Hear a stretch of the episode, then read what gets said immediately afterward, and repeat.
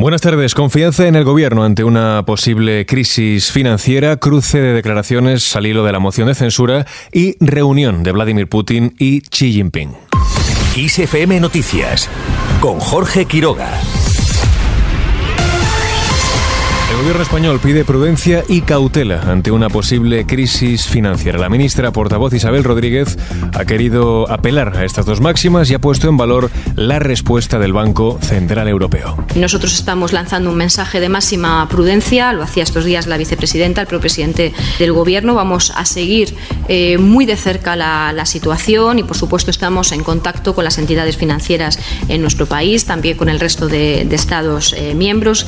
Eh, valoramos muy positivamente el mensaje emitido por el Banco Central Europeo de confianza con respecto a la estabilidad financiera en, en Europa y esto es lo que queríamos subrayar en relación a esta cuestión. De esta forma ha salido al paso tras la reciente desaparición de Silicon Valley Bank y también de la absorción de Credit Suisse por parte de UBS.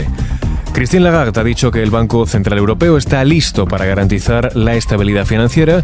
La presidenta del emisor de la eurozona insiste en que la crisis bancaria en Estados Unidos, que repercute ya en Europa, será aplacada por el organismo. Hablamos ahora de la moción de censura. Álvarez acusa a Feijó de involución.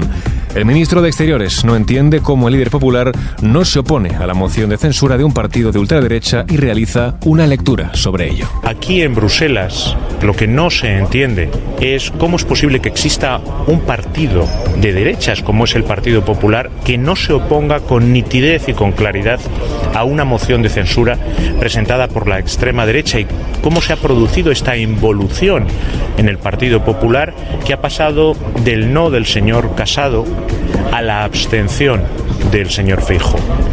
Y eso solo tiene una lectura.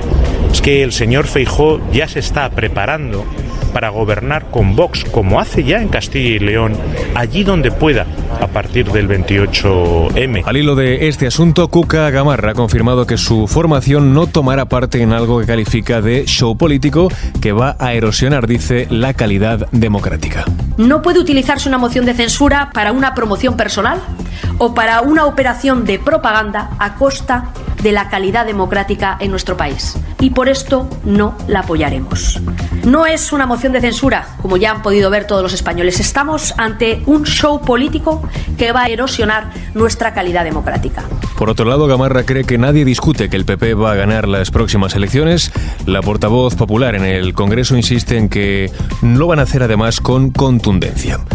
Por otro lado, el Consejo de Ministros ha aprobado hoy la segunda edición del Bono Cultural Joven. De esta forma, lo valoraba la ministra portavoz Isabel Rodríguez. Es un bono que va dirigido a todos los jóvenes, es el recibimiento a la mayoría de edad y su vinculación a la cultura, como les decía, para la construcción de una sociedad más crítica, de una sociedad más comprometida. Podrán solicitarlo unos 500.000 ciudadanos que este 2023 cumplan los 18 años. Consistirá en una ayuda de 400 euros compatible con otras que podrán gastar en productos, servicios y actividades culturales. Vamos con otras cuestiones ya en clave internacional. Estamos abiertos al proceso de negociación en Ucrania. Son palabras que el presidente ruso Vladimir Putin ha trasladado a su homólogo chino Xi Jinping al inicio de su reunión en Moscú. Veremos qué conclusiones salen de este cara a cara en el que recordemos China busca lograr un acuerdo para la paz en el conflicto, mientras Estados Unidos acusa al dirigente asiático de no querer que Putin rinda cuentas por la guerra en Ucrania.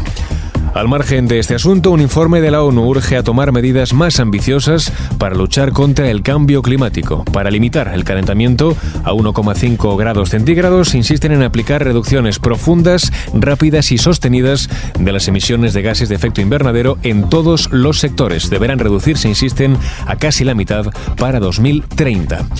Y terminamos este repaso informativo con la previsión del tiempo para mañana martes.